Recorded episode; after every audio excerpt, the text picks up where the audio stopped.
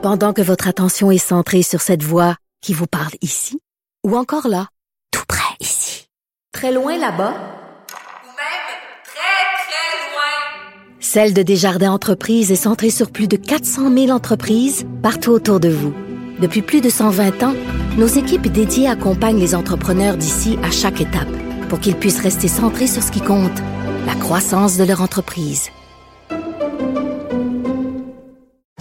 Parce qu'en immobilier, pour être à son affaire, suivez les conseils de nos experts. Via Capital, les courtiers immobiliers qu'on aime référer. Bonne écoute. Le problème n'est pas là. Francis Gosselin. Ça sonne comme une arnaque. J'ai-tu une bonne logique, moi, là? Mario Dumont. Dis pas que c'est pour faire plus d'argent. La rencontre. Gosselin. Dumont. La Caisse de dépôt Francis qui a présenté son rapport aujourd'hui. Rien de spectaculaire, ni d'un bord ni de l'autre. Non, mais moi, si je faisais 7,2% avec 400 milliards de dollars, Mario, je serais content quand même. Oui, oui, oui.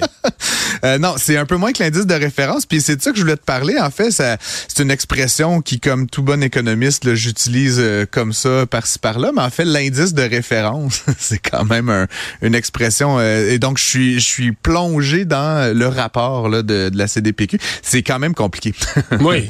chaque classe d'actifs, puis pour les gens à la maison, une classe d'actifs, dans le fond, c'est comme une catégorie dans laquelle on investit de l'argent.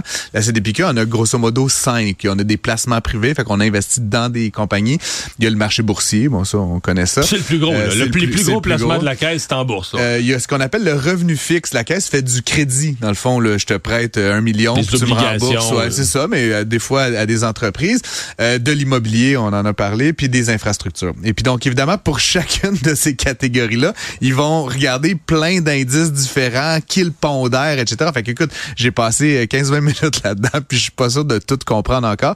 Mais dans l'immobilier, par exemple, qui est un des segment là, qui a vraiment plombé le résultat de la caisse là, hmm. qui a été annoncé euh, euh, ces jours-ci, ben c'est euh, un truc qu'on appelle le MSCI Global Property. Il regarde, Mario, 57 000 investissements en propriété dans 27 pays, puis il extrait comme un chiffre de croissance ou de décroissance, puis c'est à ça que la caisse se compare. Mais dans l'immobilier... Ouais. Parce que je sais, les gens disent, je l'ai entendu aujourd'hui, ouais, mais là, il me semble l'immobilier, le prix des maisons.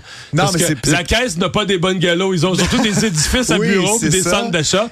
Puis dans le cas des édifices à bureaux, les pertes de valeur, c'est fou. Là. Depuis la pandémie, depuis, ben, on le voit, au centre-ville de Montréal. ça va mal, effectivement. Eh, ça puis, va mal. Euh, puis évidemment, la, une des raisons pour ça, Mario, c'est que bon, le télétravail, le désamour pour les centres-villes fait en sorte que l'appétit pour la, valeur euh, d'un pied carré dans un édifice à bureau, ça a pris toute une débarque. Est lié à son achalandage. Puis si le monde n'y vient plus au bureau, ou si les gens ont plus envie de venir au centre-ville, effectivement, les prix baissent. Puis c'est un peu particulier ce marché-là, Mario, parce qu'en plus, les gens qui gardent des bureaux se disent, ben tant qu'à avoir un bureau, je vais avoir un beau bureau. Donc, ce qui est en train de se passer, c'est que c'est les ce qu'on appelle le triple A, donc vraiment les très beaux bureaux, le Place Ville-Marie, euh, Mille la Gauchetière. Ça, ça va pas trop mal, mais les bureaux en deçà, là, qui était comme coussi coussa, eux, ils prennent la plus grosse des débarques. Puis la caisse, évidemment, un portefeuille assez diversifié. Donc oui, ils ont du triple A, mais ils ont aussi du B puis du C. Puis là, là-dedans, ils se font un peu ramasser. La dernière affaire que je voulais dire, Mario, c'est que dans le placement privé, il faut, faut toujours rappeler, la caisse, elle a, euh, je pense, je me rappelle plus exactement comment c'est formulé, mais elle a une mission de faire fructuer notre épargne collective. Mais elle a quand même aussi une mission de contribuer au développement économique du Québec. Il y en a mis pas mal, hein? Ben, puis c'est le placement privé. Quand on parle de placement privé, il y a une grosse partie ce portefeuille-là, c'est on investit dans l'économie québécoise. C'est comme par obligation. Je dis pas que la caisse ne le ferait pas autrement, mais tu comprends qu'on les oblige à quelque part. On prend des parts, on prend dans, des des parts dans des compagnies d'ici, ce qui est très bien. Mais évidemment, quand l'économie canadienne va pas super bien comme depuis quelques temps, ben la caisse souffre plus que si elle avait la latitude de sortir de ces compagnies-là. Ouais, là présentement, investir aux États-Unis, par exemple. présentement, il faut investir aux États-Unis. Mais ils n'ont pas toute la latitude dans le, la classe d'actifs placement privé. Ils ont pas toute la latitude qu'ils voudraient. Puis encore une fois, je trouve ça bien que la Caisse investisse au Québec. Parce que leurs investissements au Québec ont atteint 100 milliards. Là, sur les 434. parce que c'est quand même beaucoup d'argent à la Caisse. 434 milliards. C'est un demi-trillion. Euh, tu disais billion. en français. Parce qu'en français, en anglais, c'est pas pareil. On vient, cas, on moi, vient le trillion américain, mais 1000 milliards, c'est la moitié de 1000 milliards. Donc, c'est quand même effectivement beaucoup d'argent. Puis dans, l'univers des, des, gestionnaires d'actifs, comme la Caisse, c'est un gros joueur maintenant, la CDP. En Amérique du Nord. Au, monde. Là, au monde, pas, des plus gros, mais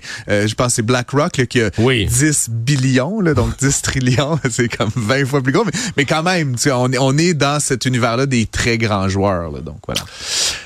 Les difficultés pour Sayona Lithium, ben, il faut dire que le prix du lithium, je connais pas cette entreprise-là, mais je sais que le prix du lithium est en forte baisse. Ouais, ben ça c'est le premier facteur, donc le prix. Et puis on avait, je t'en avais parlé il y a quelques semaines, l'entreprise avait annoncé avoir mis à pied 16 de ses hauts dirigeants. Mhm. je, je, sais pas combien de hauts dirigeants il y avait, mais en 16 ça semblait être comme tout le monde. Un mais, euh, mais, grosso modo, et là donc il y a un de ses plus gros actionnaires qui a annoncé euh, vouloir retirer ses billes de l'actionnariat de la compagnie en haut. Là. Il y a plusieurs filiales, mais grosso modo ça fait en sorte que le prix de l'action aujourd'hui de Sayona a perdu 30 en cours de séance. C'est pas une bonne nouvelle mais, pour Mais le lithium, là, en fait, toutes ces, toutes ces, ces, les minéraux, tout ça, c'est très, ça fluctue. C'est comme le baril de pétrole, là, ça fluctue tout le temps. Mais dans le cas du lithium, ça peut pas pas remonter, à mon avis. Je veux dire, avec les batteries, les autos électriques, parce que là, tout le monde s'est pitché dans le lithium, la Chine, puis là, tout à coup, le marché s'est retrouvé déstabilisé. Mais il me semble que ça peut pas pas remonter. la, la, demande est là. là. C'est juste que là, tu es en ce moment en train d'acheter tes, tes gros camions, puis creuser dans le sol, puis le prix de ton action s'effondre, le cours de la vente est très, très faible. Ça fait que ces entreprises ont de la misère à juste survivre jusqu'au moment où effectivement le prix va reprendre. C'est sûr qu'il y a, bon, pas, je dirais pas une incertitude, mais tu sais, on pensait que le marché de l'automobile électrique allait croître de 50% par année. Finalement, il ne croît que de 20% par année, ce qui est une très bonne croissance, mais c'est moins que ce qui avait été projeté. Europe, c'est encore ralenti, hein, le, taux électrique. Ouais, ouais, J'ai entendu toutes sortes d'affaires à ce sujet-là, Mario, mais euh, c'est plutôt une stagnation qu'on observe dans certains pays. Euh, Puis tu sais, il y a une raison à ça, Mario. Tu sais, on en a parlé de la Norvège. Là, ils sont à 88% des véhicules neufs vendus qui sont électriques. Il y a plus beaucoup de place pour, la, croissance.